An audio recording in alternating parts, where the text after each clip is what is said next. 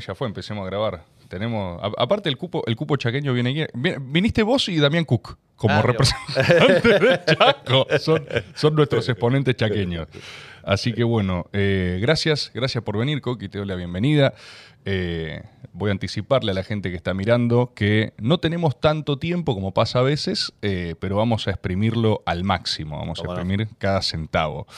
Eh, vos sabés que esto, viste, medio no tiene, no tiene ni principio ni final, no tiene punto de partida, punto de llegada, es medio un eterno transcurrir. Así que, es más, pará, tengo algo, algo que no sé, quizás yo no lo sé por ignorante nomás, pero ¿de dónde viene Coqui? ¿Por, por qué te dicen Coqui? No, cuando. La verdad que nunca tuve una explicación razonable de parte de mis padres respecto al nombre Milton ni a por qué me dijeron Coqui, pero fue así y listo. Sin, sin fundamento.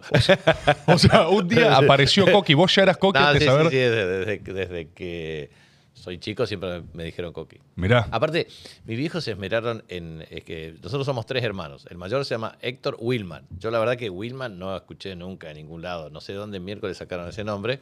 Jorge Milton, la verdad que tampoco. Este, tampoco, nunca tuve una razonable argumentación por parte de, de mi viejo ni de mi vieja. Y por último, bueno, el, el más razonable es el de mi eh, hermano menor que se llama Mateo Daniel, pero eso tiene que ver con sus, eh, con mi abuelo materno y con mi, mi viejo que se llama Daniel. o sea, tenía una propensión medio creativa con los nombres en general. bastante, bastante. y nunca supiste, nunca les dijiste por qué, por qué Milton, quién soy, por qué soy. La verdad que no, y, y- pero viste, no sé si era por alguna cuestión vinculada a, a algo de Estados Unidos, algo de Uruguay, viste que en Uruguay se usan esos números, esos nombres. Sí. Este, pero bueno, después, viste, como cualquier nombre se empieza a usar y, y se- y trasciende. Pero Y ya está. que- Coqui, vos sos, eh, vos sos hijo de inmigrantes, ¿no? O sea, Sí, yo tengo, a ver, por parte ma- eh, materna, eh, tengo a mi abuelo montenegrino, que se llamaba un lugar que se llama Tutse, eh, y eh, por parte materna eh, tengo a mi a- abuelo, ambos fallecieron, que se llamaba Bronislava Ivanovska. Mi, mi abuelo materno se llamaba Mateo Popovich. Eh, Popovich Ivanovska sería eh, esa conjunción entre yugoslavo montenegrino con polaca. Y en el caso materno, sí, son montenegrinos ambos, Jorge Kapitanich, eh, mi abuelo, y eh, Elena Milovic, mi abuela. Así que ese es el tronco montenegrino y por el otro lado montenegrino polaco. ¿y qué es eso en, en ascendencia? En- en fo- o sea, porque sos primera línea, nacido acá directamente. Claro, nosotros, nac- yo sí y también mis padres, porque mi abuelo cuando, a ver, eh, mi abuelo hizo un recorrido, el- mi abuelo paterno hizo un recorrido, eh, eh, era una aldea que es, eh, Capitanich se traduce en hijo de capitán eh, digamos que era la aldea Milovich, y en ese contexto, él primero hubo una incursión en, en Estados Unidos, este, que aproximadamente duró nueve años de distintos recorridos, y era un trabajador minero, minero, petrolero, y después, eh, era minero, minero, y después, este, eh, eh, parientes de Montenegro, en la diáspora montenegrina, porque nosotros tenemos en la Primera y Segunda Guerra Mundial, pero sobre todo en la Primera, tuvimos una fuerte diáspora montenegrina en, en Chaco y en Argentina. Ah, un café. Sí, sí, pasale nomás ahí de. Y en ese contexto, eh, lo que nosotros tuvimos ahí es que mi eh, abuelo, eh, otros parientes, la, primera incursión de colonos montenegrinos tiene que ver con 1913, eh, que fueron a, a Tres Arroyos, Río Negro, Neuquén, etc. Y después 1917 ya Margarita Belén, la zona cercana a Resistencia, y después ya lo que es la colonia La Montenegrina, que es en donde se concentraron en un proceso de expansión de la frontera agropecuaria en el centro de la provincia del Chaco. Entonces, eh, o sea, los primeros colonos montenegrinos se identificaron con un señor de apellido Martinet, que a su vez los llevó al desarrollo de cultivo, que sobre todo el cultivo algodonero, y se afincaron en una colonia que hoy lleva el nombre, Colonia La Montenegrina, y la Escuela 180, que se llama Colono Montenegrino, y en general es un, una concentración eh, poblacional eh, como un paraje rural, eh, que es precisamente en la Montenegrina, Chaco, que queda más o menos a 48 kilómetros de Presidencia Roque Saspeña, que es la segunda ciudad del Chaco con más de 100.000 habitantes. O sea, vos naces ahí. Claro, yo me crié ahí, o sea, yo nací en la clínica de Presidencia Roque Saspeña, pero me crié en la Montenegrina y después me fui a Saspeña. Yo hice de primero a tercer grado la escuela 192 eh, Colonia José Mármol La Montenegrina, después cuarto grado en la escuela 37 Saspeña, quinto a séptimo Departamento de Aplicación Bachillerato número 3 Saspeña, primero a quinto año Colegio Nacional República de Honduras, sección comercial y después la Facultad de Ciencia Económica. Escúchame. Y después, bueno, distintos posgrados. Coqui, o sea, nosotros no nos conocemos, pero tengo la obligación de decirte algo porque acá se ve mucho de las personas. Eh, sos increíblemente metódico. ¿Alguien se está dando cuenta de esto? O sea, vos estás hablando y estás abriendo eh, archivos. O sea, tenés una. De verdad lo estoy diciendo, ¿eh? tenés una forma de hablar que estás en el aire, eh, o sea, vas organizando sistémicamente el pensamiento. ¿Es, ¿Qué carajo es eso? es de contador o eso es de.? Sí, sí, yo, yo soy muy metódico. Muy. A ver, aparte, a todos les digo, lo que quieran hacer política eh, tiene que tener un cursus honorum y a su vez un procedimiento. O sea, primero tiene que conocer el territorio. Ojos que no ven, corazón que no siente. O sea, vos tenés que conocer el territorio que vas a gobernar. Segundo, tenés que conocer a la gente que vive en el territorio.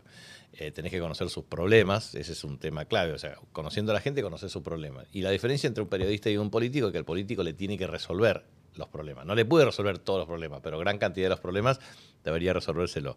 Entonces, eh, territorio, eh, gente, problemas, soluciones. Eso significa proyecto político. Y eso tiene que ver con dos temas claves. Para que un proyecto político sea exitoso, no solamente hay que ganar elecciones, sino que hay que saber gobernar. Y para gobernar hay que tener dos atributos claves, método y disciplina. Eh, eso por un lado. Y por otro lado, buenos equipos para ejecutar los objetivos y las metas. Así que por eso tenés que tener mucha metodología. Vos sabés que eh, hay gente que laburó con vos, yo les pregunté cómo eras antes de hablar y me dijeron, este es un textual, eh, me dijeron, eh, el coque me llamaba a las cinco y media de la mañana y él ya había salido a trotar, había leído los diarios eh, y me pedía a mí un informe. Y, dice, yo, no había los leído los diarios a las cinco y media de la mañana.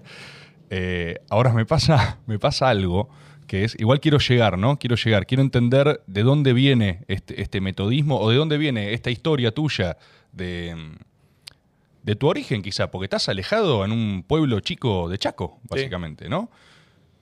Y terminaste gobernador de ese lugar, de ese... Sí, a ver, en el caso concreto, eh, hay una tradición, digamos, los gringos eran muy trabajadores, las corrientes inmigratorias eh, tienen un método que para salir adelante... Tus viejos, ponele. Sí, sí, valoran mucho la cultura del esfuerzo, el trabajo y de superar adversidades. O sea, vivir en el Chaco es una es un constante desafío, porque muchas veces tenés, o sea, cuando sos colono, productor agropecuario, eh, y en realidad eh, tenés que eh, sufrir las vicisitudes de un clima que es riguroso, cálido, pero a su vez podés tener eh, la exposición de inundaciones severas, como así también sequías severas. Entonces, o sea, la, primera lucha es contra la naturaleza, digamos. Entonces eso, eso te da, obviamente, la personalidad y el carácter para superar adversidades. Y en general, las familias rurales tienen mucha organización en términos de división del trabajo. Por ejemplo, a ver, nosotros, este, yo siempre se los digo a mis hijas, eh, esto, digamos. Nosotros no teníamos aire acondicionado. Te puedo imaginar que eh, yo me crié en una infancia en donde eh, heladera, bueno, había una heladera a querosén, que en definitiva enfriaban en el invierno y calentaban en el verano. Más o menos.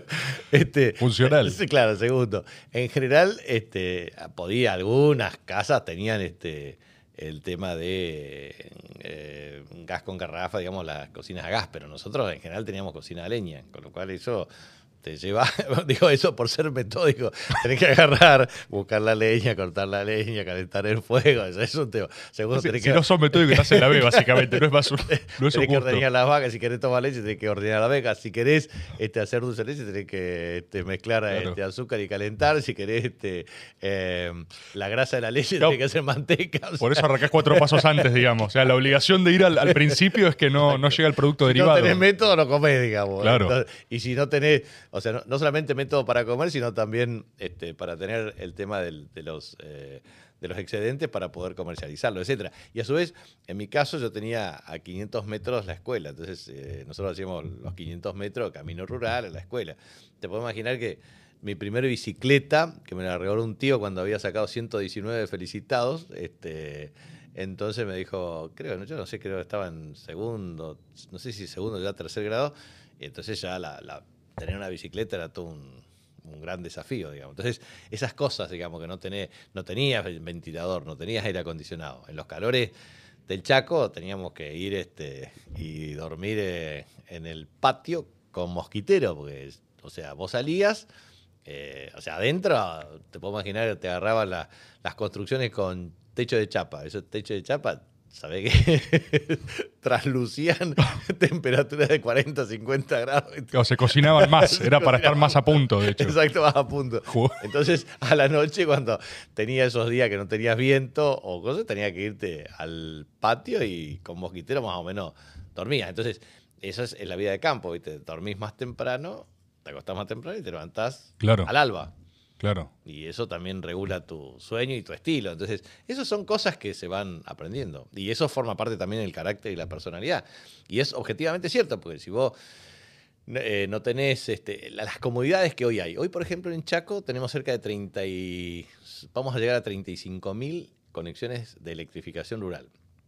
En Chaco se empezó eso en el año 1967, muy esporádicamente, con algunas zonas rurales aledañas a los pueblos, en algunos lugares. Eh, nosotros hicimos un gran plan y creo que vamos a tratar de universalizar los servicios de electricidad en casi todas las zonas rurales. Yo digo, siempre te quedan lugares donde no puedes cubrir, pero casi todos los lugares lo cubrís. Eso es una ventaja extraordinaria. Si vos tenés energía eléctrica, hoy podés tener ventilador de pie de techo, podés tener eventualmente aire acondicionado y dormir tranquilo podés tener eh, freezer, etcétera, para preservar la carne. Vos fíjate lo que significa estas cosas elementales. ¿Por qué es tan importante llevar electrificación rural? Y esto me lo decían distintas, siempre las familias rurales, cuando uno le va, digamos, nosotros estamos entregando cerca de 8.000 títulos rurales eh, en, tres mandatos constitucionales, 12.000 títulos de vivienda construidas, pero sobre 36.000 que están en proceso de, pago y la idea central es regularizárselos a todos. Eh, con aproximadamente 33.000 títulos urbanos. Entonces, este, vos fíjate el valor eh, indispensable que eso significa para, cada una de las familias. Entonces, en el caso de la electrificación rural, eh, vos a una familia rural, si desde el Estado podés hacer una política pública garantizando el título de propiedad, facilitando la posibilidad de construir vivienda, que puedas tener electrificación rural, que puedas tener caminos rurales adecuados, que pueda tener buena atención primaria a la salud con centros de atención primaria, que pueda tener escuela rural, que pueda tener eventualmente un sistema de seguridad social que te proteja, que puedas tener equipamiento para el desarrollo productivo. Bueno, eso te no, no, a la tierra. Ni hablar, ni hablar. En el caso concreto de la electrificación, lo importante solamente es eh, un ejemplo. Eh, una vez en Casica Dominga, eh, cerca de Machagay y Colonia Aborigen, Chaco, eh, una señora me decía, mire, antes, ahora yo tengo el freezer, puedo este, matar una gallina, carnear un animal, etcétera, lo proceso y lo mantengo y voy consumiéndolo conforme a cómo planifico mi alimentación. Y si vos no tenés este, eh, cómo conservar la carne, la verdad es que no lo tenés un problema de alimentación en zonas rurales. Por eso es muy bueno tener tecnología que a su vez te genere infraestructura, que a su vez implique mejorar la calidad de vida. Te puedes imaginar lo que le cambia la vida a la gente cuando vos puedas tener fruta, verdura, hortalizas, carne, leche, huevo, producto de panificación, este, lograr este, procurarte bien los alimentos, haces buen autoconsumo y los excedentes los comercializas. Te generan ingresos y mejoras sustancialmente la calidad de vida. No, no, ni hablar y aparte me decís eso por también tu historia personal que lo, lo conoces más, más palpablemente. Te quiero preguntar de eso también, te quiero preguntar porque yo entiendo la historia de origen, pero ¿dónde irrumpe la política entonces? ¿Cuál es la politización de tu vida? Bueno, eso es un caso muy raro. Primero porque yo no provengo de una familia peronista. Segundo, no provengo de una familia política. Tercero, eh, no provengo de una familia en donde haya habido alguien con mi misma profesión. Sin embargo, cuando era muy chico, eh, tenía la vocación de. Bueno, yo quería ser gerente de un banco, no sé por qué decía eso. ¿Gerente? ¿Quería ser? ¿Me estás jodiendo? ¿De chico? Pero ningún nene contesta eso. Exacto. No dice, yo quiero ser gerente, dice. Pero bueno, eso me decían siempre mis padres, y esto fue así. Pero, por ejemplo, yo, yo hice la carrera de contador en la Facultad de Ciencias Económicas de la Universidad del Nordeste. Después hice una maestría en Economía, en Ciencias Políticas, también una especialización en Ciencias de la Administración, en Administración y Políticas Públicas. A mí me gusta, y, o sea, todo lo que es Ciencias Económicas, me gusta las tres ramas de, la, de las Ciencias Económicas. Hay una rama ah, de actuario, digamos, que la saco. Pero, por ejemplo, administración, economía y contabilidad me gustan las tres que forman parte de la formación en ciencias económicas y me gusta mucho las ciencias políticas. Y entonces, la verdad es que me, eh, viste, en, psicología se denomina la línea de menor resistencia, la, cuestión de la vocación. Bueno, tengo profunda vocación por las ciencias políticas y la economía. es algo natural, digamos. Y ahí, o sea, estudiando, ponele, empezaste o a militar o te involucraste en política o cómo fue ese entre. Sí, a ver, a mí me tocó justo este, eh, en la escuela secundaria toda la dictadura militar. Claro. Cuando se produce el advenimiento de la democracia eh, en el año 1983 nosotros ya eh, habíamos observado la apertura democrática a partir de 1982 y la participación en los centros de estudiantes. Y efectivamente, la primera agrupación en la cual yo participé eh, fue una agrupación, se, se, llamaba Frente a Agrupaciones Estudiantiles. Eso es eh, 1983, 84, 84 me parece.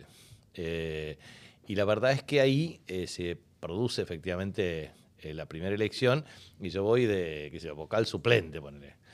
Eh, y era una alianza entre el Partido Justicialista, Partido Intransigente en ese momento, Movimiento de Integración y Desarrollo y Democracia Cristiana. Obviamente la Franja Morada barría electoralmente en ese tiempo y perdimos las elecciones, pero después al otro año ya fui candidato a presidente del Centro de Estudiantes en dos veces consecutivas. Era una pelea. Habíamos perdido las elecciones. Fui consejero directivo de la facultad, eh, primero en el provisorio, después en el definitivo, y consejero superior de la universidad. O sea que tuve una incursión en la militancia universitaria. Eh, y la verdad es que me atrapó la política en la universidad. Claro, O sea, en la escuela secundaria siempre participábamos qué sé yo, jugábamos al vóley representando al colegio en los torneos intercolegiales, entonces en Embalse Río Tercero nosotros representamos a Chaco, en cadetes, en juveniles en Chapalmalal, Mar del Plata, después este, con el club de resistencia en River en el torneo argentino, eh, o sea, en volei y jugaba al volei, básquet eh, y fútbol, pero más volei y, fútbol que básquet. Eh, pero digo, siempre participaba en el deporte, pero no en política. Y en la universidad sí me atrapó decididamente la política. ¿Ahí no conoces también a Sandra? ¿No arrancan como su relación? Sí, sí, sí, sí, sí, porque, porque eso fue en el año, sí, ya 1985, 86, sí. Claro, pero tuviste también esa experiencia, porque para mucha gente, viste que, o sea, militares o conocer una compañera también, o ponerla, decirlo, decirlo rápido, pero hay algo de eso, hay como eh, romance, militancia, como que esto es una etapa de la vida. Sí, una etapa muy linda de la vida, sí. ¿Y fue eso también para vos? Sí, sí, aparte nosotros este, teníamos este, vínculos o relaciones que se articulaban en las distintas facultades. La Universidad Nacional del Nordeste, inicialmente, en forma primigenia, en 1956, tenía sedes en Misiones, Formosa, Chaco y Corrientes. Después este, eh, fueron eh, desprendiéndose eh, y, por ejemplo, la Universidad del Nordeste en ese momento tenía Chaco, Corrientes, Formosa y eh, Saspeña. Pero después, por leyes del Congreso, se fueron independizando. Formosa, lo, logramos nosotros en el 2008 la sanción ya con un proyecto mío en 2007 de la Universidad Nacional de Chaco Austral en Saspeña. Y bueno, quedaron, la, Universidad del Nordeste antes ya había tenido el desprendimiento de Misiones, en la Universidad Nacional de Misiones, y quedó Universidad Nacional del Nordeste con sede en Corrientes, pero que abarca Chaco y Corrientes. Espectacular. Y viste ese proceso, digamos. Y ese proceso, entonces este, nosotros este, participamos en las elecciones de los centros de estudiantes y de los consejos directivos de las facultades y obviamente de los consejos superiores de la universidad. Por lo tanto, a mí me tocó estar y participar activamente en los procesos de normalización universitaria. O sea, desde 1983, cuando asume Alfonsín como presidente, el 10 de diciembre, efectivamente se generan eh, distintas... Eh, ¿Ahí qué edad tenías vos? 18, 19, este, y ya estábamos militando eh, activamente, entonces este, lo que nosotros hicimos, eh, yo por eso te digo, mi representación es, yo fui eh, participando como consejero provisorio para el proceso de normalización de las universidades. La normalización significa elegir primero la aprobación de los concursos docentes, de los cargos titulares, adjuntos. Después, una vez que eh, se definieron los profesores titulares y adjuntos, etcétera, la representación en los consejos directivos. Después tuvimos la elección de, los, eh, de las autoridades académicas por cada una de las facultades y después la asamblea universitaria que definían los rectores. Claro, no, es un proceso contra interesante. Muy interesante, claro, que fue parte de la reforma universitaria de 1918. O sea, eh, hubieron en la República Argentina distintos procesos de transformación de la estructura universitaria, o sea, desde la estructura colonial eh, en la construcción del sistema universitario, eh, lo que fue Chuquisaca, Universidad de Córdoba, Buenos Aires, etcétera, hasta lo que significó efectivamente el proceso desde 1810 en adelante, pero sobre todo reformas como la de 1918 y después el decreto de Perón, 1949 que estipula claramente la gratuidad del sistema universitario, o la creación de la Universidad Obrera, que hoy es Universidad Tecnológica Nacional. Entonces, el peronismo este, garantiza el acceso del pueblo argentino a la universidad, no solamente por la gratuidad, sino también mediante el diseño de eh, un trabajo digno y un proyecto de desarrollo de base industrial. Quiero hacer una pequeña reivindicación a los auriculares en este momento, porque está habiendo una rebelión en los invitados al método, que es no ponerse los auriculares. Yo quiero alertar a la gente de esto. Y ahora está viendo acá afuera no una suerte de manifestación de ambulancias. Hay un paro de ambulancias. en este momento, viste, vos estarías completamente inmerso, Coqui. Tenías un nivel de conexión que no puedes Pero no me desconecto con la realidad. No, ahí está, bien, bien, bien. Afilado. No, pero eso fue un, tema interesante porque nosotros este, participamos en todo ese procedimiento para la elección de los decanos, para la universidad. O sea, eh, primero Alfonsín había establecido este, el tema de los cargos ad vitam, digamos, y a su vez todos los procesos de reforma que se habían instrumentado y después el Congreso Pedagógico. Fue una multiplicidad de iniciativas y nosotros participamos muy activamente en ese proceso, en, el proceso de normalización y en el funcionamiento de la vida democrática en el sistema universitario. y es, recontra politizante eso, es una cosa de... Sí, sí, fue muy interesante. Aparte, te podrás imaginar que nosotros participamos en, por ejemplo, en congresos de estudiantes de ciencias económicas. Participé uno en Mar del Plata, me acuerdo, y a su vez también en las discusiones de la constitución de la Juventud Universitaria Peronista, o lo que fue efectivamente la participación en los congresos de Federación Universitaria del Nordeste y Federación Universitaria Argentina. Yo siempre le transmito la enseñanza que eso significaba para nosotros, porque nosotros íbamos a un debate, eh, era confrontación política, ideológica, y era material de lectura, ¿viste? Si alguno este, en el debate te dejó este, con duda, al otro debate iba con la tonelada de libros. Entonces, nosotros éramos una militancia política ilustrada realmente, porque teníamos fuerte, una gran formación. O sea, por ejemplo, a mí me significó, bueno, estudiar desde el marxismo, liberalismo, todas las fuentes, digamos,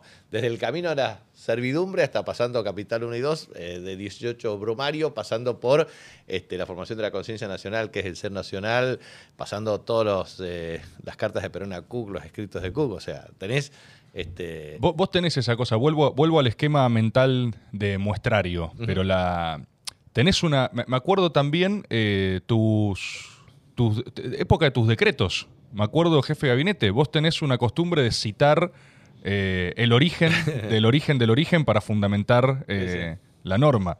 O sea, vuelvo a lo metódico, ¿no? Pero hay algo ahí del pensamiento y en cómo se forma y en cómo lo estructurás que, va siendo una marca tuya, ¿no? O sea, ya me parece que uno es, igual uno es de una manera.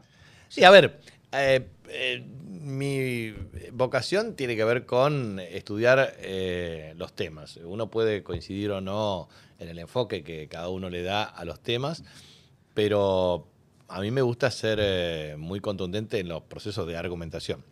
Me pasaba en los debates en la universidad, me pasaba claramente desde la jefatura de gabinete de ministros, me pasaba como siendo senador y me pasa siempre como gobernador de la provincia. O sea, a mí me, gusta interpelar eh, a la opinión pública, a la ciudadanía, este, debatir los temas eh, ordenada y congruentemente con una filosofía de vida o de pensamiento. Entonces, a mí me parece que es un gran tema este, tener base argumentativa sólida y respeto. O sea, para mí eh, me, produce mucha, mucha tirria, digamos, el tema de cuando la confrontación política se vuelve de posiciones irreductibles y no eh, en una plena vigencia la democracia pluralista. Eh, yo realmente creo en la democracia pluralista, creo en la plena vigencia de los derechos humanos, creo en la libertad de expresión, creo en la libertad individual con un sentido solidario, creo en eso, creo en esos valores, creo en esos valores para los cuales este, es absolutamente esencial e indispensable. Así como si yo tengo que plantear política internacional, creo en la política internacional de Perón. o sea, eh, la no injerencia en asuntos internos de otros eh, estados, en la igualdad jurídica de los estados, en el principio de libre determinación o determinación de los pueblos, este, en el ejercicio pleno de la soberanía. En fin, digamos, creo que son este, principios inmanentes eh, que uno debe afrontar y defender.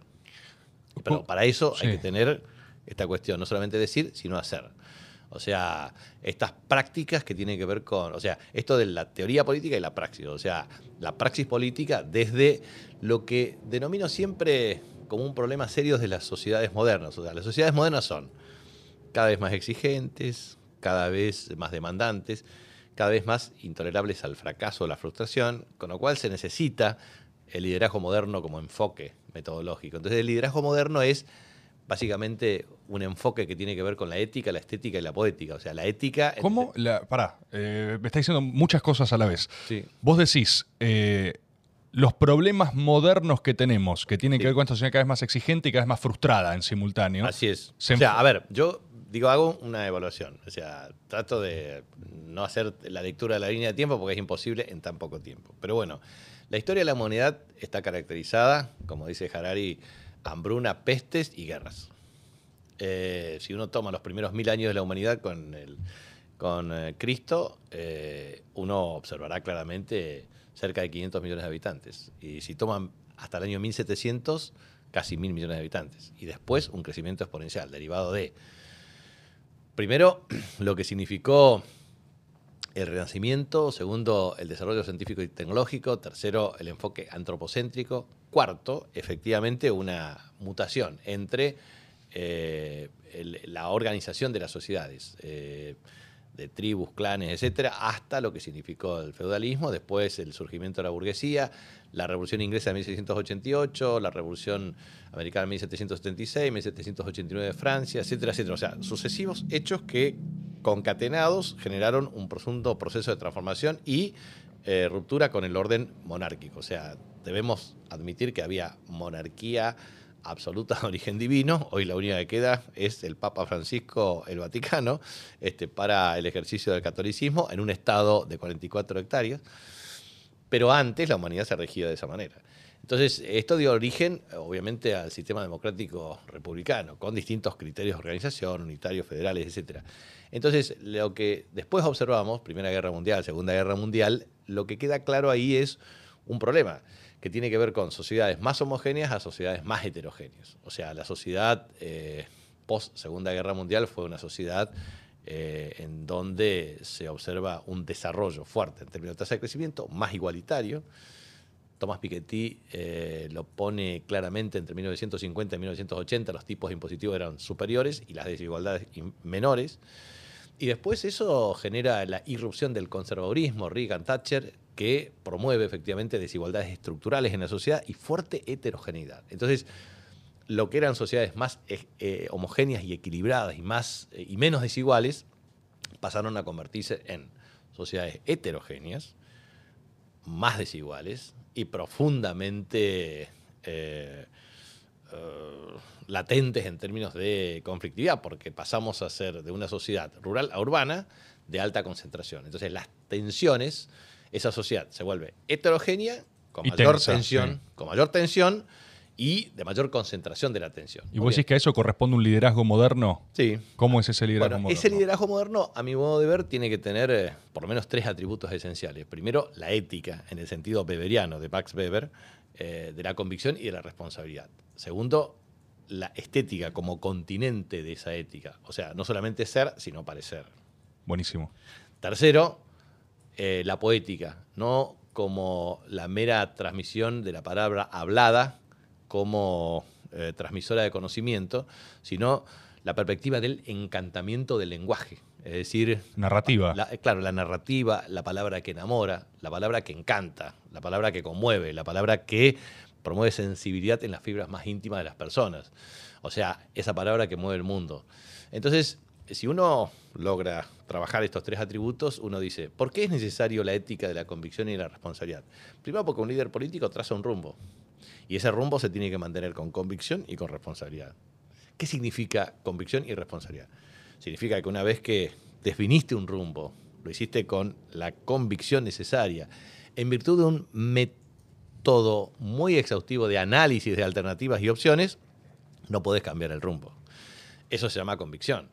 Y eso se llama responsabilidad. O sea, no trazar un rumbo inalcanzable. O sea, uno puede construir utopías, sueños, pero tiene que ser asequible a la convicción y al convencimiento ciudadano.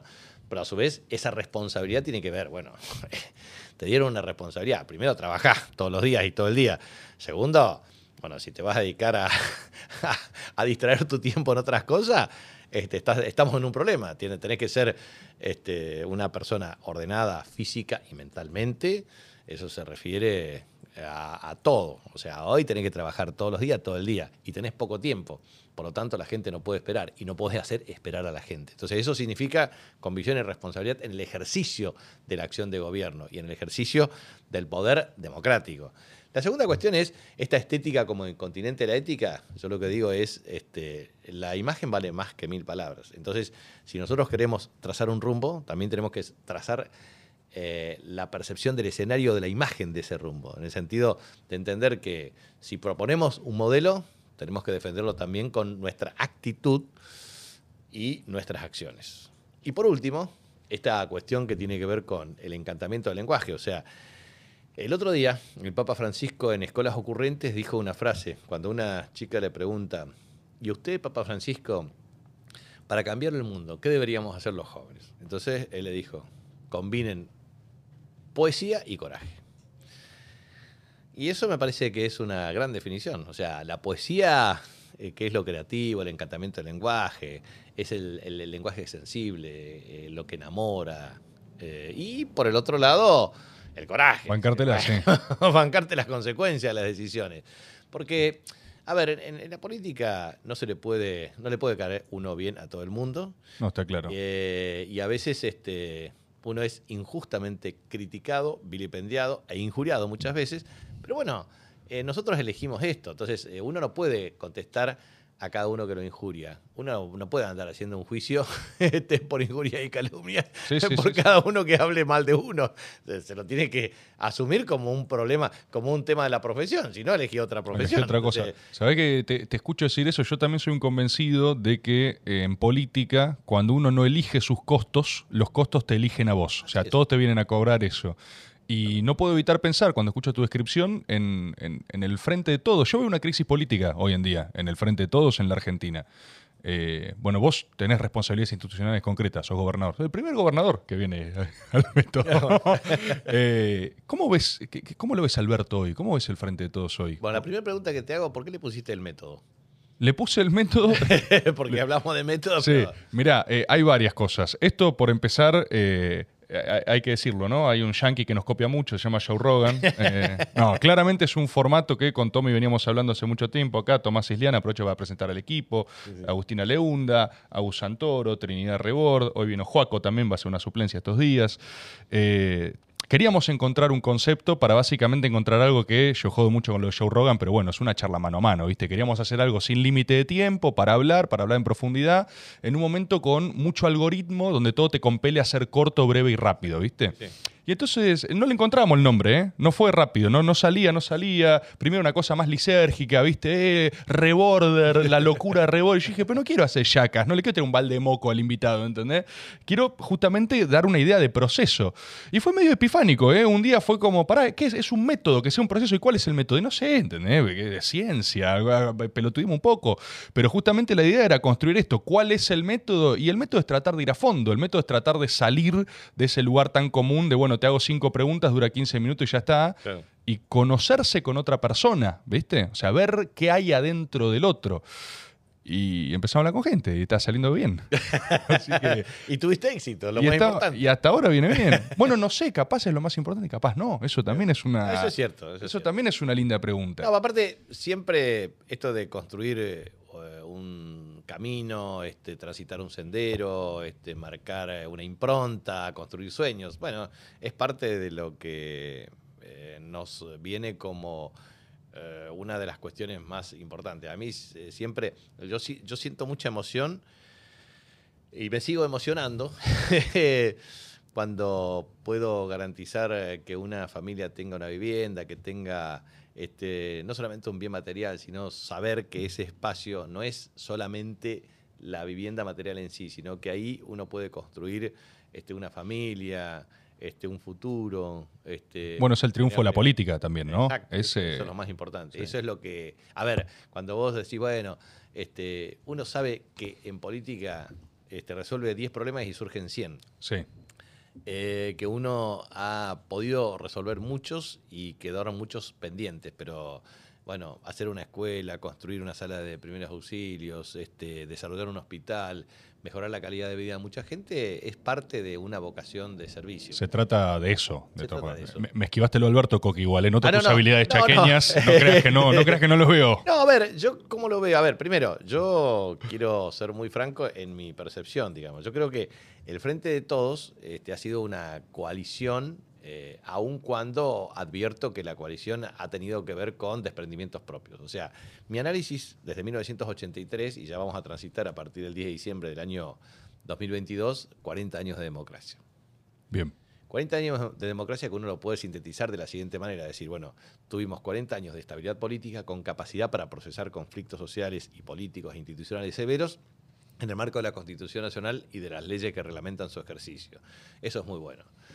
Pero, a su vez y al mismo tiempo, no hemos podido resolver la inestabilidad macroeconómica de origen crónico y, a su vez, eh, propiciamos un proceso de stop and go y finalmente eh, no hemos resuelto los problemas de agudización en la distribución del ingreso. Muy bien, esos son, a ver, fortaleza, estabilidad, eh, debilidades, inestabilidad macroeconómica de origen crónico e injusta distribución del ingreso. Bien, esos son temas que nos Clarísimo. interpelan a todos. Muy bien. En ese contexto, eh, en 1983, Luder Vittel, Alfonsín Martínez, 92% de los votos. Eh, Tomás, eh, efectivamente, Macri, Pichetto, Fernández Fernández, bueno, tenés un esquema similar a más o menos este, 90% de los votos, más o menos. Entonces, lo que quiero decir es que hubo un proceso de mutación entre el bipartidismo clásico hacia un multipartidismo moderado, llegando a, en 40, en 38 años a lo que se denominarían coaliciones opositoras. O sea, una coalición denominada de centro izquierda y una coalición denominada de centro derecha. Si esa es una clasificación admisible, o sea, ahí tenés los que piensan de una u otra manera y los entornos de clasificación. Pero lo importante es entender que nosotros hoy estamos en una coalición que implicó un rompecabezas para lograr, eh, a través de una jugada magistral de Cristina, que una mañana de un sábado nos enteramos que efectivamente cuál iba a ser la fórmula que iba a competir en las elecciones primarias eh, del mes de agosto del año 2019. En consecuencia, lo que se advierte claramente ahí es que esto se trata del frente de todos y eso significa unidad en la diversidad. Bueno, con el devenir de este tiempo hemos advertido que hay más diversidad que unidad. Sí, bien, es una forma elegante de decirlo. Está bien. Es, en segundo lugar, este, que muchas veces nos une el amor, pero más veces nos une el espanto.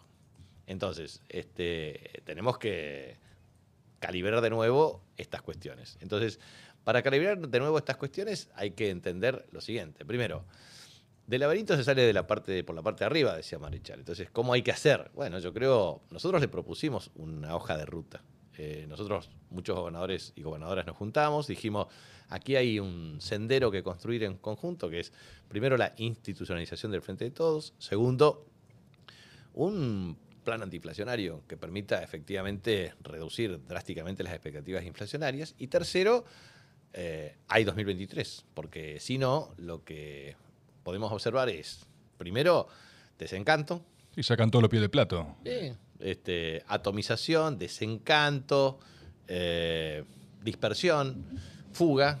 Y nosotros necesitamos claramente repensar un nuevo enfoque porque un gobierno no se agota eh, de un lado o del otro. Entonces, yo advierto en Alberto una persona que hace un gran esfuerzo desde el punto de vista político por mantener la unidad, pero en un contexto difícil. Primero, porque le tocó a 99 días de asumir una pandemia y en segundo lugar, porque le toca un resultado adverso desde el punto de vista electoral a medio mandato y también, obviamente, una crisis eh, derivada de un conflicto bélico como el de Ucrania-Rusia. No es fácil gobernar en el sentido siguiente. Un presidente tiene muchas variables exógenas o no controlables. Un gobernador tiene mitad y mitad. Un intendente tiene todas variables más o menos controlables si, sabe administrar. Por eso la estabilidad política de los intendentes es mayor, de menor importancia relativa a los gobernadores, y el presidente es más complicado. Entonces, ¿qué es lo que uno debe advertir en este proceso? Primero, es que eh, nosotros tenemos en la República Argentina eh, la necesidad de resolver problemas. Entonces, este, muchas veces nosotros eh, primero pusimos al candidato, después le pusimos los equipos y después algunas ideas para sintetizar algún lineamiento del plan. yo creo que hay que revertir eso y hay que dar vuelta. O sea, primero, sin un plan concreto, definido, con objetivos, metas, estrategias. Hay algunos que creen en eso y hay algunos que no creen en eso. Yo soy de aquellos que creen en eso, o sea, creen en el plan. No para delirar, sino en un plan realista, que implique estudiar adecuadamente los temas. Entonces, para mí, eh, hoy, P, o sea, política, es igual, o PP, digamos, política pública, es igual a P más A más C, o sea, planificación, más acción, más comunicación, en el mismo nivel. Nadie puede hacer lo que no planifica, nadie puede comunicar lo que no hace. ¿Cuál es nuestro problema? Pretendemos este, soslayar algo que Perón ya lo había planteado. Perón en comunicación no tuvo a Raúl Apolt. O sea, no es que tuvo un improvisado. Este, entonces, digo, podían estar de acuerdo o no, pero simplemente quiero decir, técnica, cinematografía, este esquema, aparición de la radio, de la televisión. O sea, cuando era candidato, Perón tenía la radio, eh, apareció la televisión en 1950 en adelante.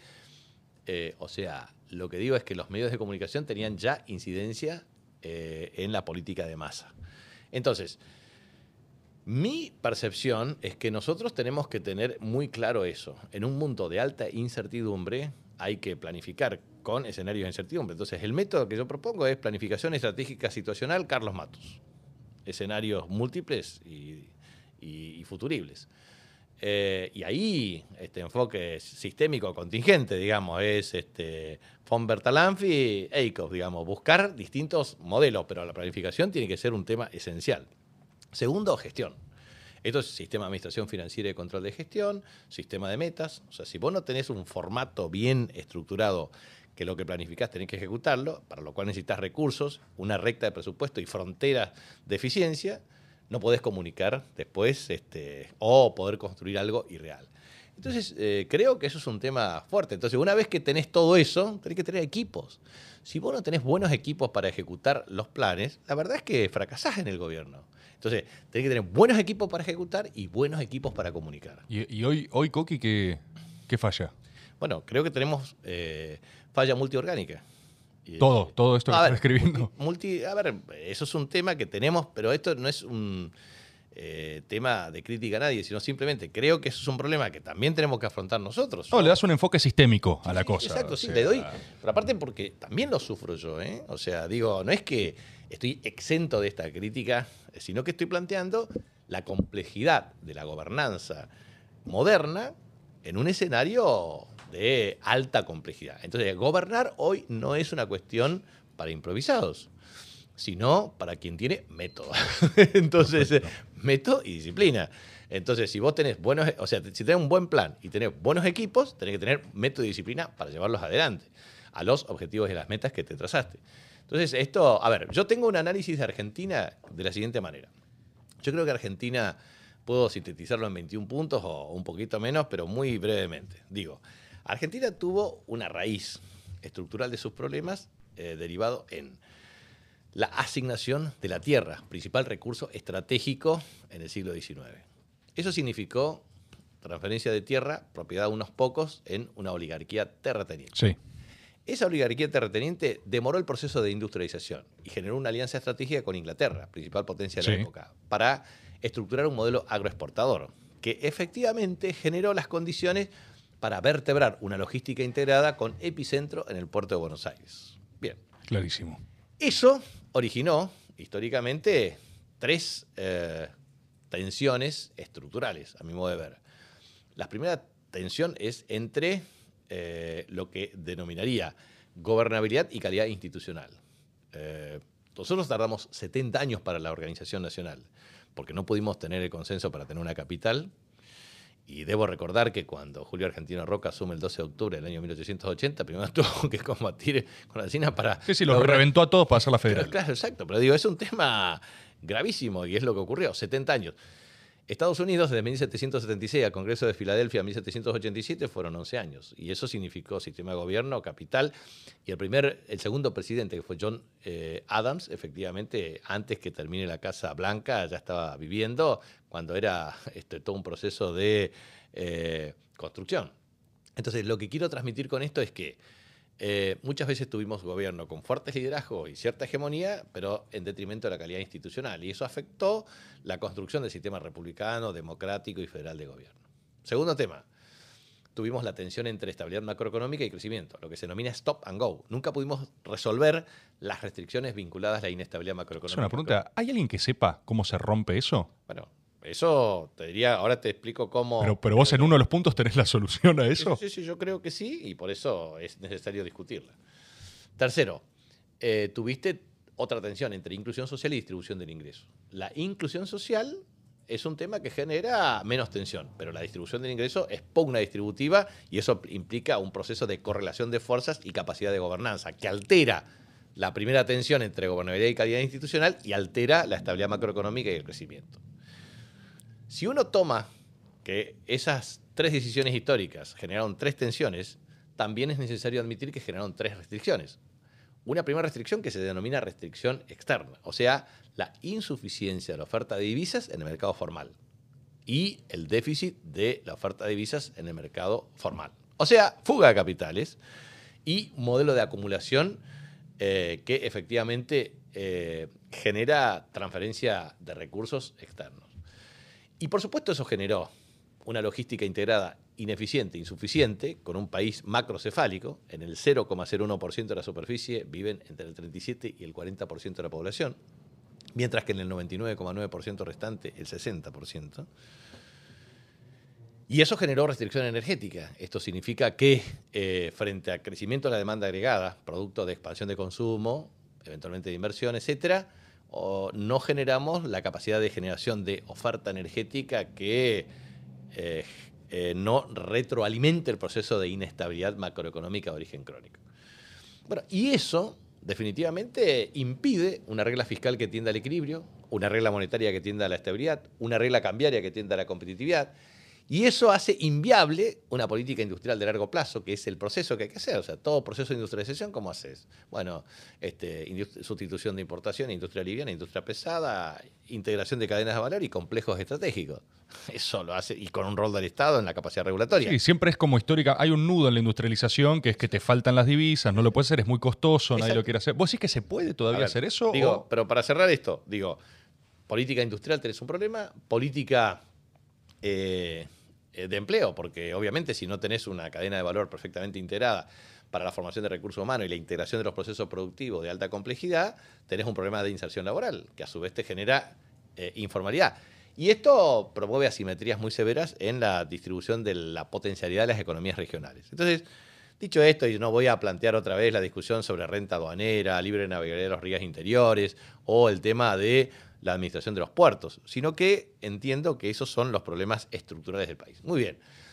Las decisiones históricas, ¿la podemos resolver? No, porque ya se tomaron. Entonces tenemos que apuntar a dos cosas. Primero, eh, el rol de Argentina en la política internacional. Segundo, el rol de Argentina en la construcción de industria 4.0, o sea, la modernización tecnológica con el objetivo de ser competitivo. ¿Seremos competitivos en todos los campos? Y Yo creo que hay que escoger eh, claramente en aquellos que vamos a ser estratégicamente competitivos. Primero, nosotros vamos a ser, somos competitivos, tenemos ventajas comparativas y podemos obviamente desarrollar aún más ventajas competitivas en, primero, la producción de alimentos. Segundo, en la producción minera. 55 eh, mil millones de dólares exportan los chilenos, en la misma cordillera que nosotros exportamos 3.500 millones de dólares. Algo debe ocurrir. Tercero, eh, tenemos un problema. Eh, ahora, digo, ahora tenemos petróleo y gas, segunda y cuarta reserva,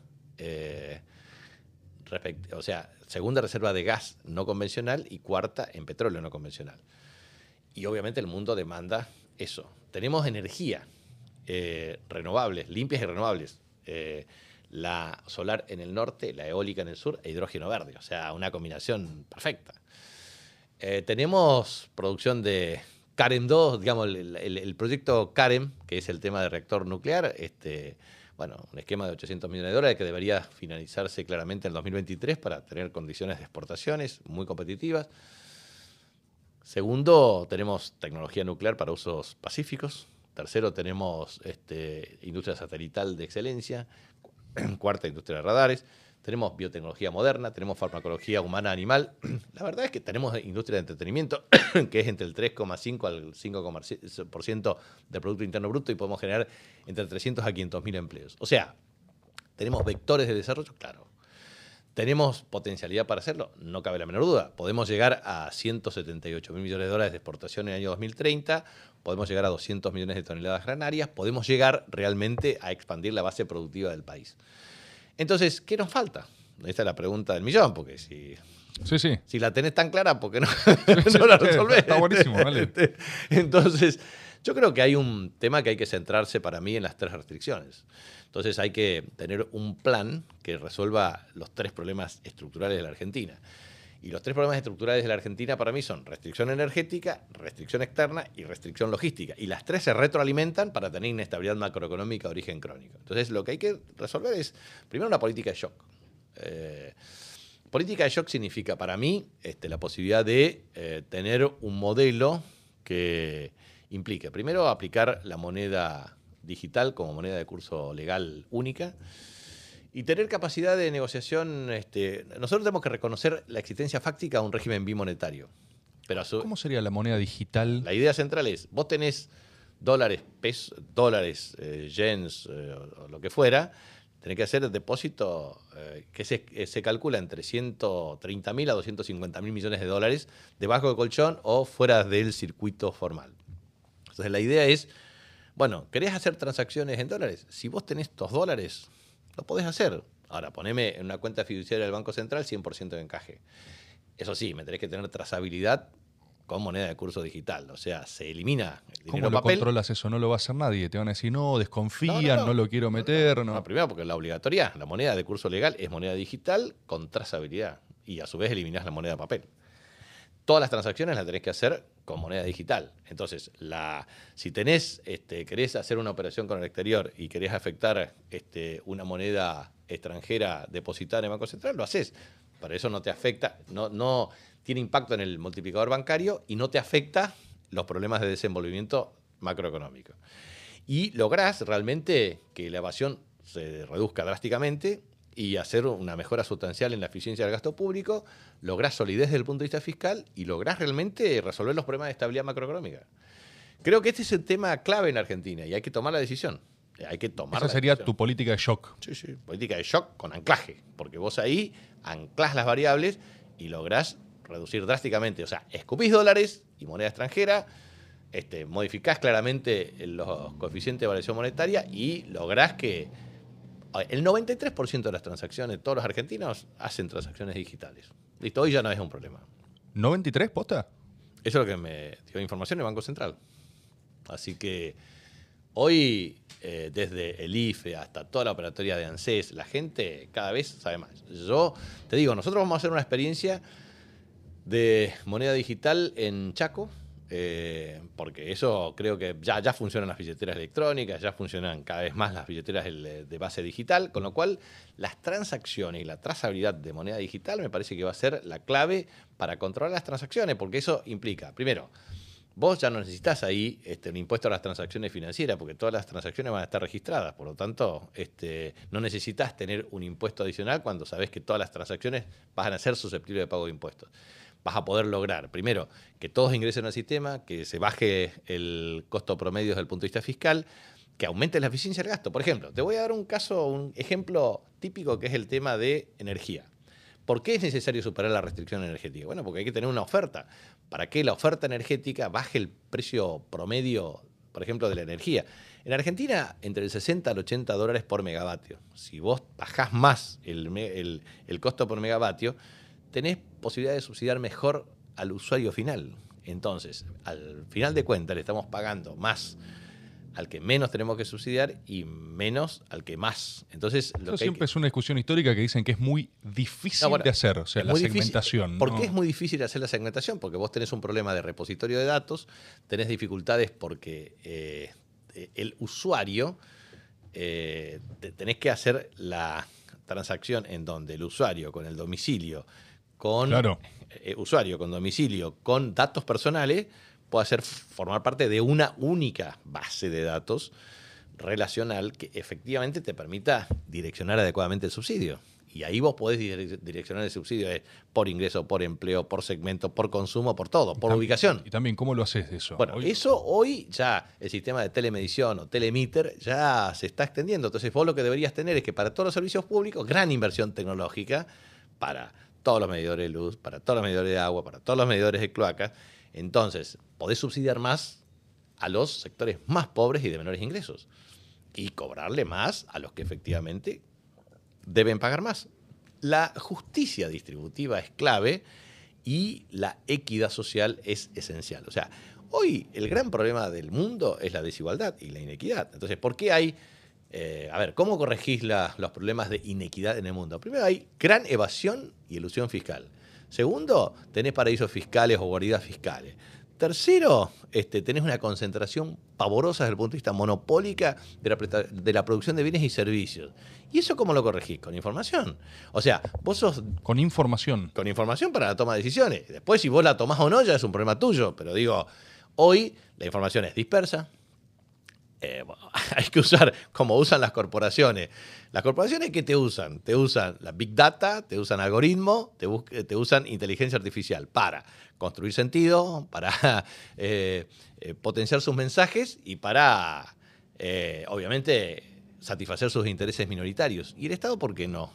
¿Por qué no el Estado promueve el uso de la inteligencia artificial, algoritmo, base de datos, big data, para lograr equidad? A ver, dame una explicación. No, no tengo ninguna. No hay. Entonces, hay que tener voluntad política para transformar el Estado en una herramienta de Big Data que permita definitivamente optimizar la gestión pública en base a corregir los problemas de desigualdad. Entonces vos en tu shock está la digitalización de la moneda, está en la moneda de curso legal, ¿eh? Moneda de curso legal, el tema, este, el tema de logística integrada, o sea, yo creo que el, país tiene que claramente tener eh, Argentina es un triángulo invertido.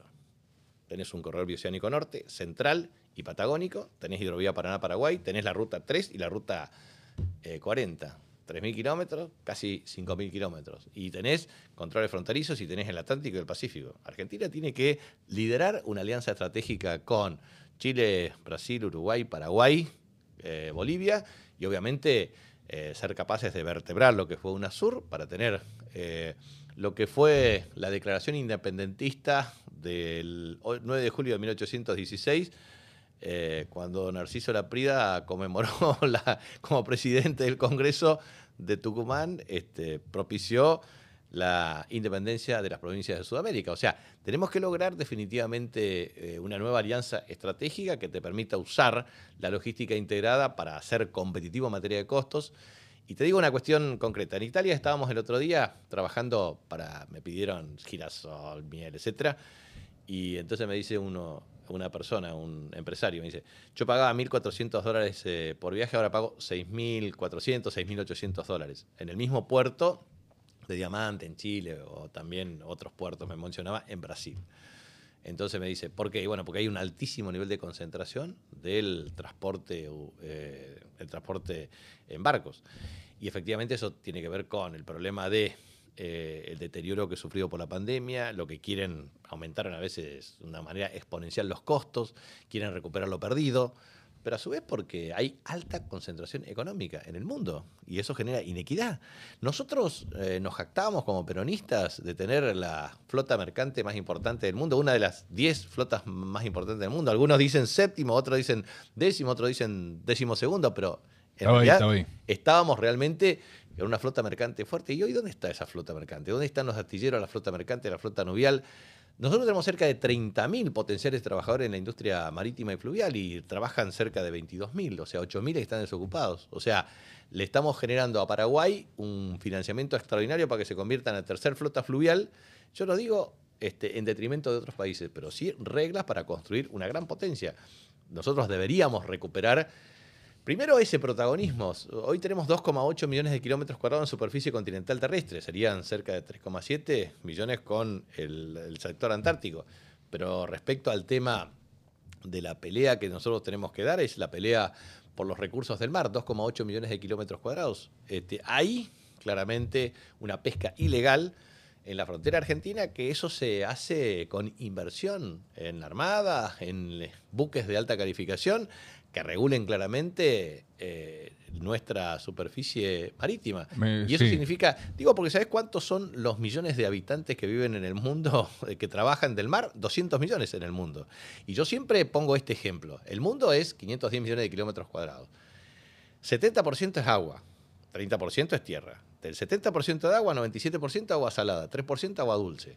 Del, del 30% de tierra, 29% superficie forestal y eh, superficie agrícola, 27% superficie forestal. Y de ese 29% de superficie agrícola, 9% superficie cultivable. Y eso se traduce más o menos en una producción de 1.400 millones de hectáreas en el mundo. En la Argentina, el primer productor mundial de, eh, superficie sembrada es Estados Unidos, 162 millones de, hectáreas. Eh, hay dos cálculos distintos para Brasil, que entre 65 y 85 millones de hectáreas, ¿en qué incorporás? Argentina, 32 millones de hectáreas, décimo lugar del mundo, noveno está Ucrania. Después arriba nuestro están Rusia, China, India, etc. Pero lo importante es entender lo siguiente. Vos tenés hoy una disputa estratégica por agua dulce. ¿Por qué? Porque el 3% es de agua dulce en el mundo y se usa para dos cosas, para producción agrícola intensiva y para consumo humano. Cuando tenés dificultades en el mundo, de 194 países más o menos proyectados, eh, depende de cómo lo registras, cerca de 30 tienen serios problemas de agua.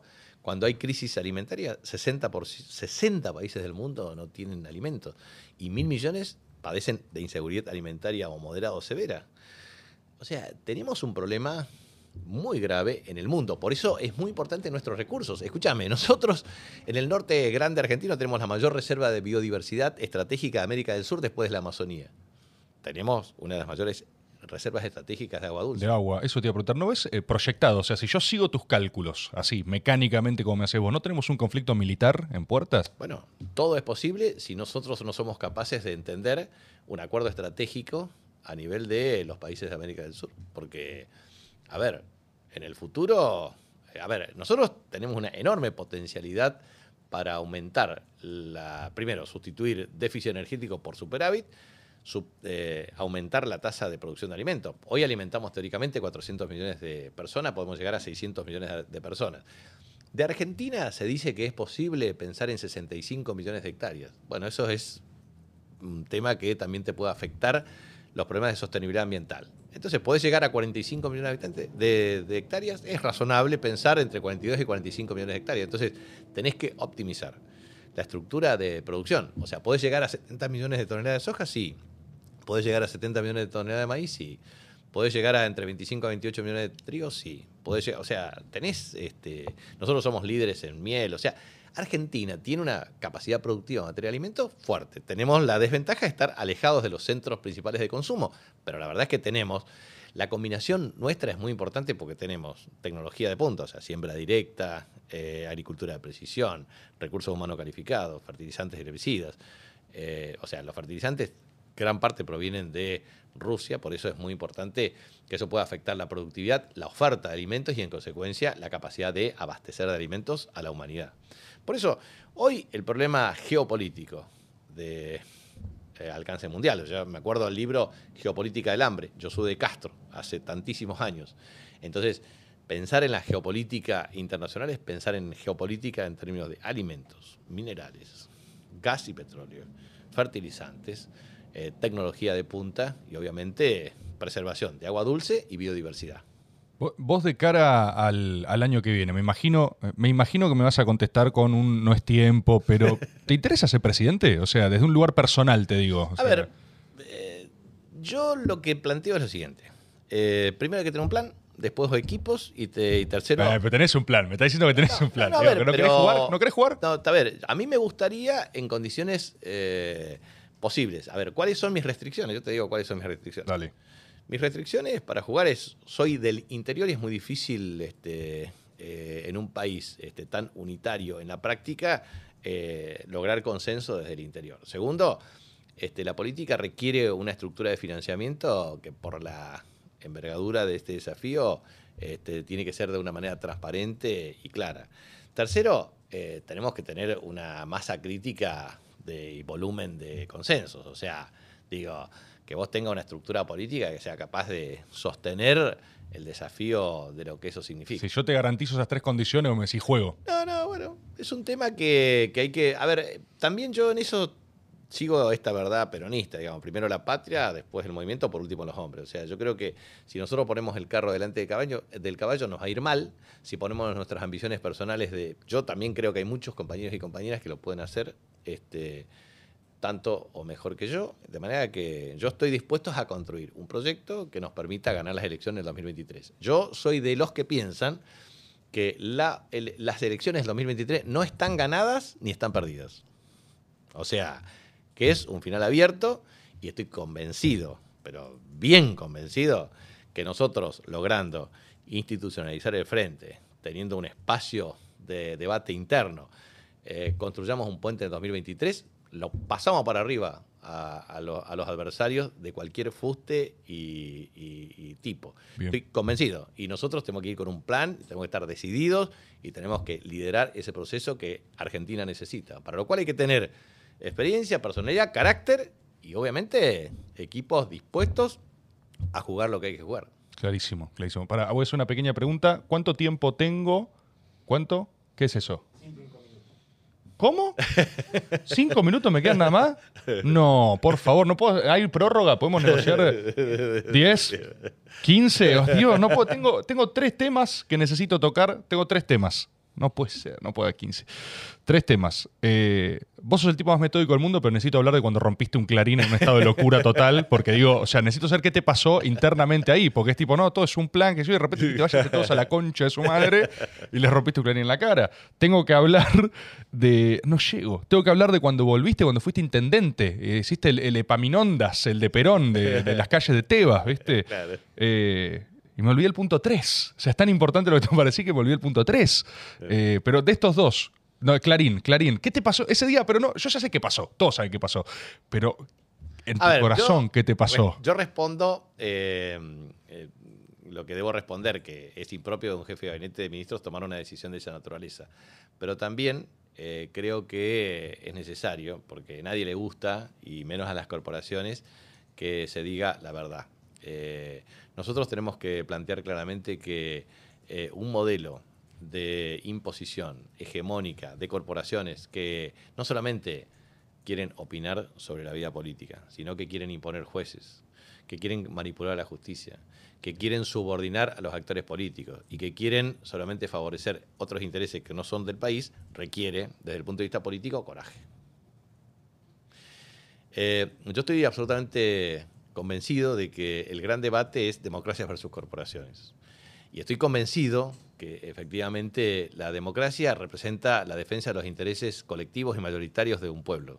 Y que las corporaciones eh, han ido mutando del liberalismo clásico con una visión minimalista del Estado a un neoliberalismo exacerbado que se apropia de los intereses del Estado para satisfacer esos intereses minoritarios, acumular capital de una manera extraordinaria, promover inequidades y cercenar los derechos de la ciudadanía.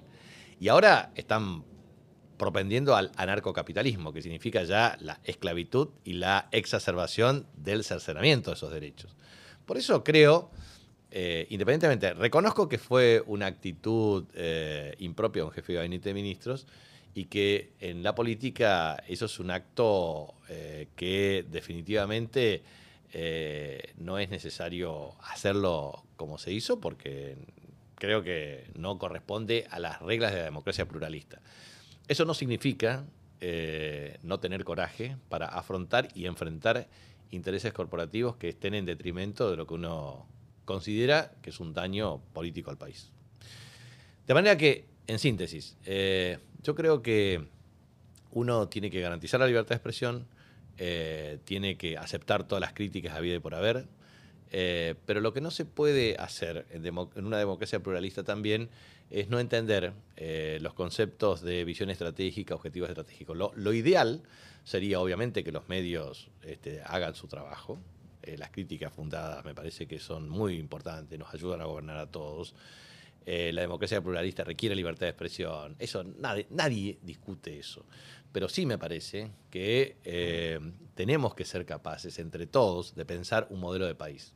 Que los medios de comunicación deben ayudar a construir conciencia colectiva a la ciudadanía que los eh, medios de comunicación y los periodistas debemos ser todos conscientes de que estamos en un mismo barco, que tenemos que aprovechar las oportunidades, que en vez de construir una cultura del desánimo, deberemos eh, ser capaces de construir un modelo de país, que muchas veces eh, ciertos medios y periodistas lo que hacen es pretender un revival de las cosas que no funcionan y que no van a funcionar.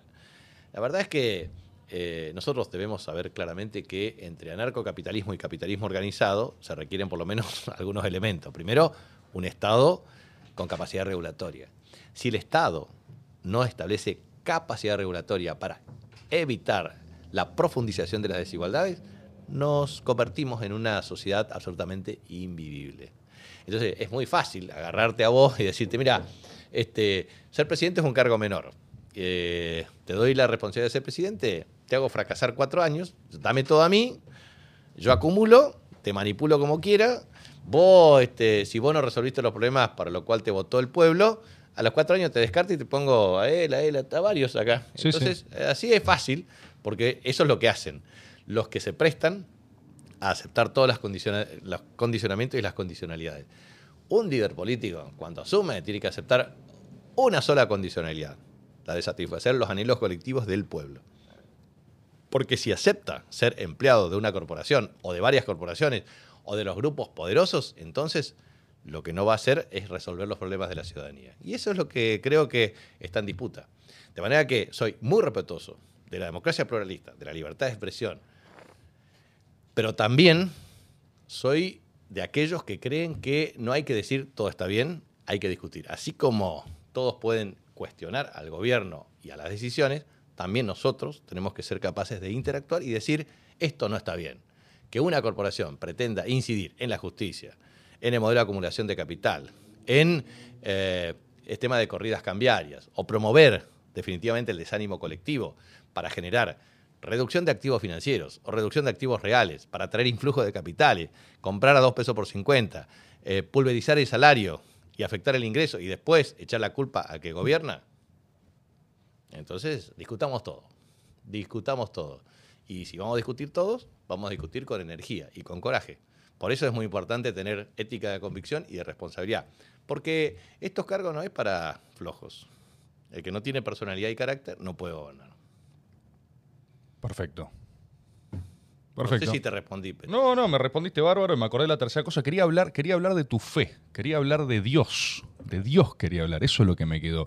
Y tengo una, es muy cortito, o sea, me puedes responder una oración si sos eh, Santo Tomás de Aquino, pero te quería, o sea, hay algo que me surge que es vos sos un hombre de fe. Sí, sí, mucho y al mismo tiempo tenés una pasión enorme por el conocimiento científico, ¿viste? Y hay como una tensión histórica en esas dos cosas. Y te quería preguntar si para vos, en algún punto de tu vida, es o fue un conflicto la, inquietud por el, o sea, la búsqueda de conocimiento con tu religiosidad. Sí, siempre.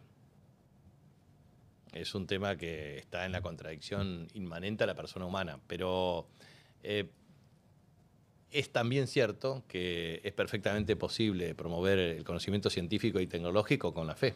Eh, no hay una dicotomía.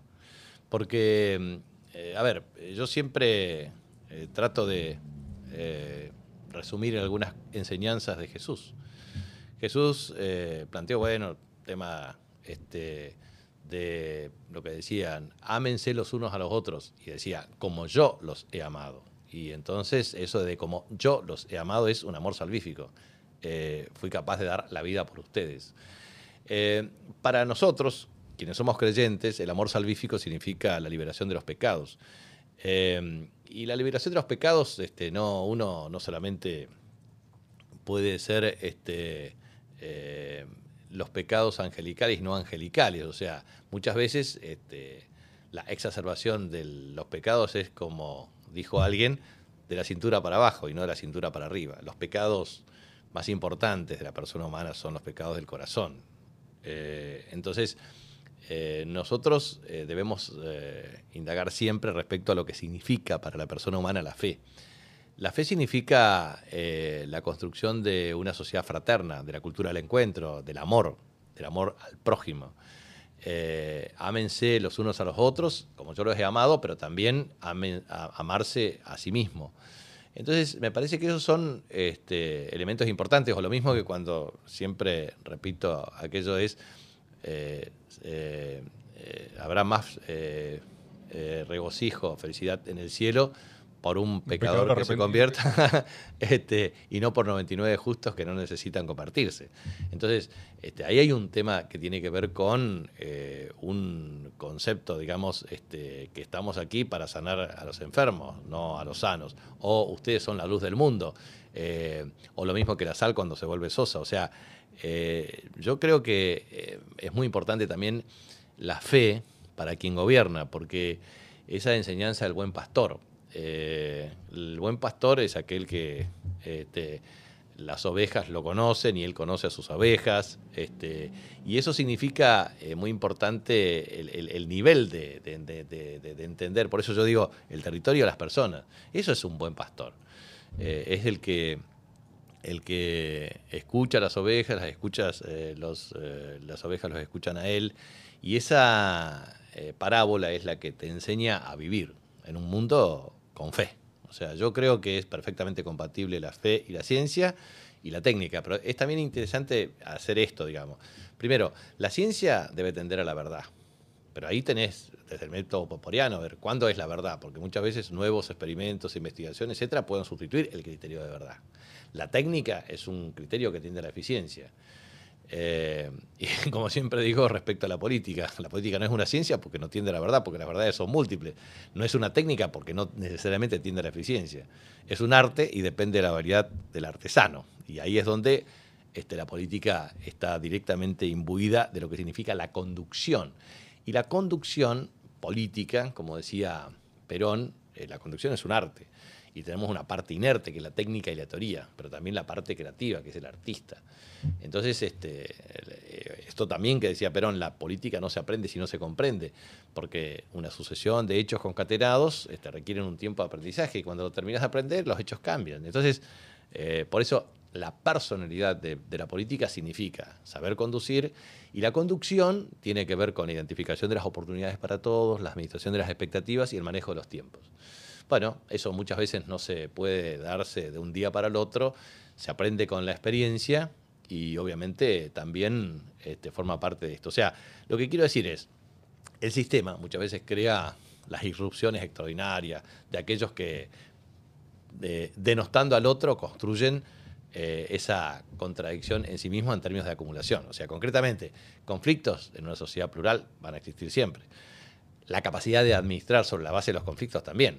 Y las contradicciones son inmanentes al sistema. Por lo tanto, cada tanto el sistema inventa aquellos que eh, pueden expresar eh, su condición de outsider para acumular desde otra perspectiva. Pero lo cierto es que después hay que gobernar. Y eso iguala a todos.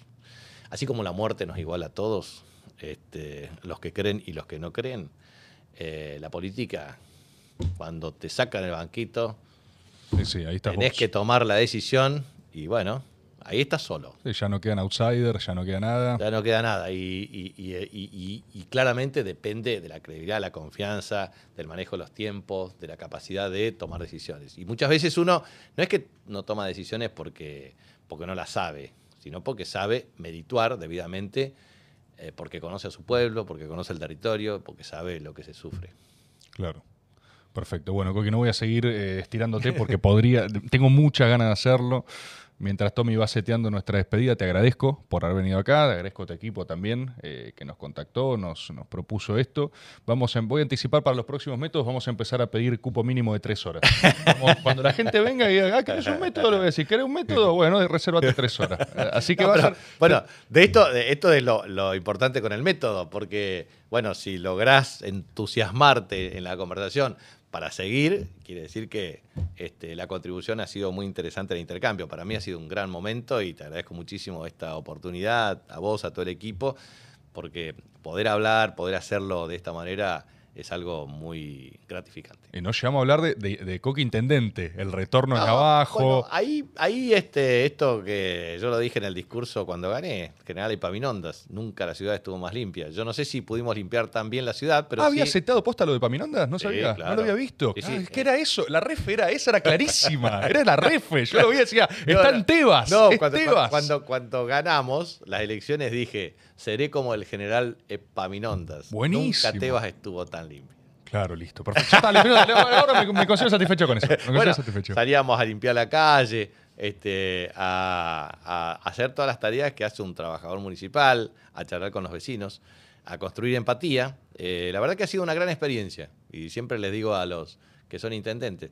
Un intendente tiene que preocuparse por tres cosas. Hacer pavimento, porque el pavimento te hace desagües pluviales, te genera señalización vertical horizontal, te promueve el arbolado urbano, te genera este, la construcción de veredas, el mejoramiento del frente de los barrios, que los chicos y los docentes vayan a la escuela y que la ambulancia circule debidamente y que tenga iluminación. Bueno, listo, ahí ya resolviste gran parte de las políticas locales, porque estás urbanizando y mejorando el desarrollo territorial. Segundo, eh, tenés que hacer claramente, la gente circula de día y de noche, por eso el alumbrado público es muy importante. Este, y a su vez, el alumbrado público y eh, los, los, paseos este, y las plazas, porque son lugares o puntos de encuentro. Y lo tercero es básicamente el tema de la construcción del esquema de poda, limpieza, etcétera, porque hace a la, ciudad en, su contenido más limpio y también en el Smart City y en los contenidos tecnológicos. O sea, hoy con Smart City. Eh, ciudad de noche y ciudad de día, con planificación territorial, es la base para, para ser un buen intendente. Así que la experiencia, yo, salvo diputado nacional que no fui, ni diputado provincial, este, después eh, fui senador, o sea, fui intendente, senador eh, y gobernador. Y obviamente jefe de gabinete, y no presidente. Pero lo importante es, siempre digo, el, el, cargo de gobernador es muy lindo, muy bueno, digamos, en el sentido de experiencia, porque no estás tan arriba para no estar relacionado con la gente y no estás tan abajo para no estar abrumado por el coyunturalismo extremo. Claro, claro. Es una gran enseñanza. Coqui, noto que cuando tus, todos tus puntos tienen subpuntos. Eh, debes, eh, siento que tus deseos de cumpleaños, cuando pedís tres deseos, pueden tomar 15 minutos, porque deben, deben, ser desagregados. No, pero siempre pido lo mismo, por eso, para los cumpleaños siempre pido lo mismo. ¿Sí? Sí, sí.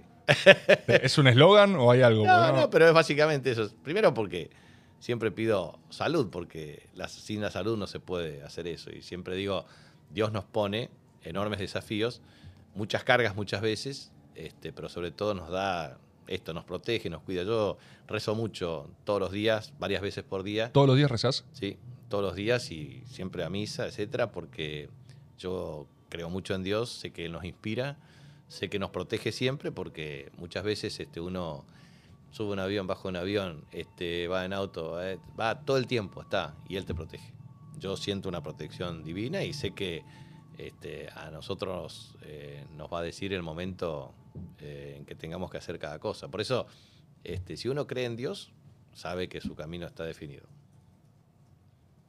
Espectacular. Coqui, muchísimas gracias. Gracias al equipo. Nos estamos yendo en degradé, en fade out. Mira lo que es esta sofisticación. Mira que bien. Estamos out, out, out, out, out, out. Listo.